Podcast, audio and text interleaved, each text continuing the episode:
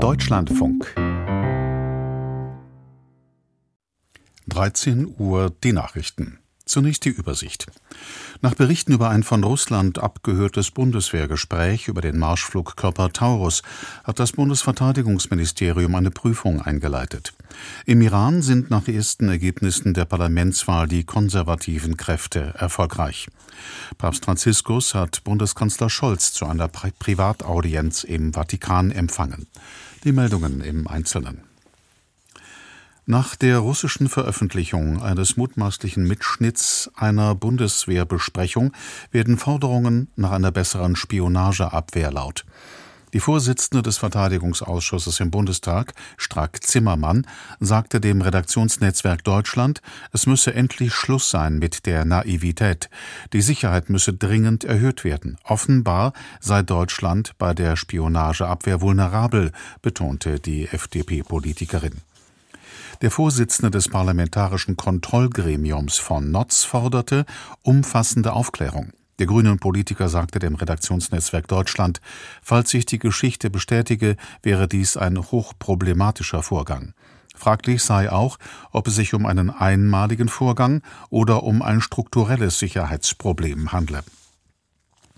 Der CDU-Verteidigungsexperte Kiesewetter sagte dem Deutschlandfunk, er stelle sich für die Bündnispartner die Frage, welche anderen Gespräche in russischer Hand gelangt sein könnten. Bundeskanzler Scholz, der erklärtermaßen eine Lieferung von Taurus-Marschflugkörpern an die Ukraine ablehnt, sei mit der Veröffentlichung diskreditiert. Der linken Politiker Gysi sagte ebenfalls dem Deutschlandfunk, vermutlich wolle Russland damit ein Signal setzen, dass der Westen nicht zu weit gehe, möglicherweise aber auch der eigenen Bevölkerung zeigen, wie ernst die Lage sei. In dem von Moskau veröffentlichten Mitschnitt eines rund 30-minütigen Gesprächs soll es um theoretische Möglichkeiten eines Einsatzes deutscher Taurus-Marschflugkörper durch die Ukraine gegangen sein. Das Bundesverteidigungsministerium kündigte eine Prüfung durch den militärischen Abschirmdienst an. Zum Inhalt äußerte sich eine Sprecherin nicht.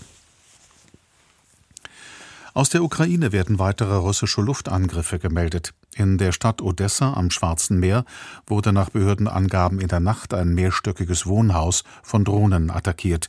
Dabei kamen mindestens zwei Menschen ums Leben. Acht wurden verletzt. Es wird befürchtet, dass sich unter den Trümmern weitere Opfer befinden. In der Region Kharkiv nahe der östlichen Front gab es ebenfalls bei einem Drohnenangriff auf ein Wohnhaus einen Toten. Laut den Angaben der ukrainischen Armee wurden in der Nacht insgesamt 14 Drohnen und ein russisches Kampfflugzeug vom Typ Su-35 abgeschossen. Der ukrainische Präsident Zelensky schrieb über den Kurznachrichtendienst X, sein Land benötige angesichts solcher Angriffe eine stärkere Flugabwehr. Mehr Luftverteidigungssysteme und mehr Flugabwehrraketen retteten Leben, meinte der Staatschef mit Blick auf die westlichen Verbündeten. In der russischen Hauptstadt Moskau trauern auch am Tag nach der Beerdigung des Kreml-Kritikers Nawalny Menschen an seinem Grab. Sie kommen zum Friedhof Boriskowskoje und legen Blumen nieder, wie russische Medien berichten. Die Polizei lässt sie demnach gewähren.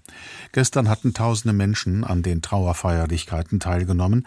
Einige von ihnen skandierten Parolen gegen Präsident Putin und den Ukraine-Krieg. Landesweit wurden nach Angaben russischer Bürgerrechtler rund 100 Personen während Trauerbekundungen festgenommen. Nawalny war am 16. Februar in einem Straflager in der sibirischen Arktis gestorben. Die Umstände seines Todes sind unklar. Seine Familie und viele westliche Staaten machen Putin dafür verantwortlich. Die Gasversorgungslage in Deutschland ist nach Einschätzung der Bundesregierung im Vergleich zum Vorkrisenniveau weiter angespannt. In einer Antwort des Bundeswirtschaftsministeriums auf eine Anfrage des AfD-Bundestagsabgeordneten Holm heißt es, man beabsichtige derzeit nicht, die seit Sommer 2022 geltende Alarmstufe des Notfallplans Gas zu beenden. Auch sei es nötig, das geplante Rügener Terminal für Flüssigerdgas in Betrieb zu nehmen. Dies sei eine wesentliche und notwendige Versicherung gegen eine mögliche Gasverknappung oder gar einen Gasmangel, hieß es. Das LNG-Terminal Mukran ist umstritten. Auf Rügen werden Nachteile für den Tourismus befürchtet. Naturschutzorganisationen warnen vor negativen Auswirkungen für die Umwelt. Bundeswirtschaftsminister Habeck hatte vor kurzem im Bundestag erklärt, die Energieversorgung sei sicher. Das Deutsche Institut für Wirtschaftsforschung hatte Mitte Februar gefordert, den Gasnotfallplan aufzuheben. Es hält auch den Ausbau von LNG-Importkapazitäten nicht mehr im geplanten Umfang für nötig. Der Sohn des 1977 ermordeten Generalbundesanwalts Siegfried Buback bezweifelt, dass die mutmaßliche frühere RAF-Terroristin Klette nach ihrer Festnahme zur Aufklärung des Attentats auf seinen Vater beitragen wird. Michael Buback sagte im Deutschlandfunk, er halte es für möglich, dass Klette keine detaillierten Kenntnisse des Karlsruher RAF-Mordes habe. Falls dies doch der Fall sei, werde sie wahrscheinlich dem Beispiel anderer ehemaliger Terroristen folgen und weder sich selbst noch andere belasten. Buback erklärte für ihn und die anderen Angehörigen sei es sehr schmerzhaft, dass von den 34 Morden der Rote Armee-Fraktion nur ein einziger vollständig aufgeklärt worden sei. Dies werfe kein gutes Licht auf die Arbeit der deutschen Ermittler. Klette war Anfang der Woche nach mehr als 30 Jahren Fahndung in einer Wohnung im Berliner Stadtteil Kreuzberg festgenommen worden. Die 65-Jährige befindet sich in Untersuchungshaft. Nach Klettes mutmaßlichen Mittätern Garweg und Staub wird weiter gefahndet. Sie werden im Großraum Berlin vermutet. Bei der Parlamentswahl im Iran haben nach ersten Teilergebnissen, wie erwartet, vor allem besonders konservative Kandidaten erfolgreich abgeschnitten. Dies berichtet der staatliche Rundfunk. Demnach gewann etwa eine Liste des als religiöser Hardliner geltenden Politikers Rassai 17 der 30 Sitze für die Hauptstadt Teheran.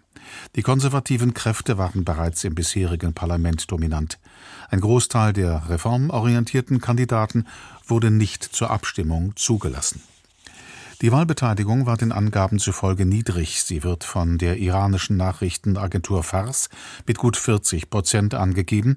In Teheran waren es sogar nur 24 Prozent. Im Exil lebende Oppositionelle hatten zum Boykott aufgerufen. Stimmberechtigt waren mehr als 61 Millionen Menschen. Gewählt wurde gestern auch der sogenannte Expertenrat. Dessen 88 Mitglieder haben unter anderem die Aufgabe, den Revolutionsführer zu bestimmen. Der außenpolitische Sprecher der FDP-Bundestagsfraktion Lechte hat sich zurückhaltend zu den von den USA geplanten Hilfslieferungen für den Gazastreifen aus der Luft geäußert. Lechte sagte im Deutschlandfunk, solche Abwürfe seien nur ein Tropfen auf den heißen Stein. Ausreichend könne man die hungerleidenden Menschen nur über Lkw versorgen, betonte Lechte.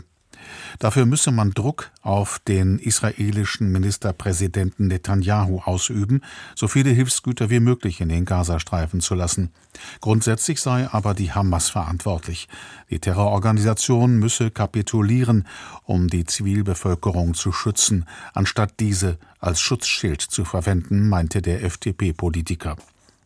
US-Präsident Biden hatte angekündigt, dass die Vereinigten Staaten Lebensmittel über mehrere Wochen aus der Luft über dem Kriegsgebiet abwerfen wollen. Zudem wolle man die Möglichkeit eines Schiffskorridors zu dem Palästinensergebiet prüfen.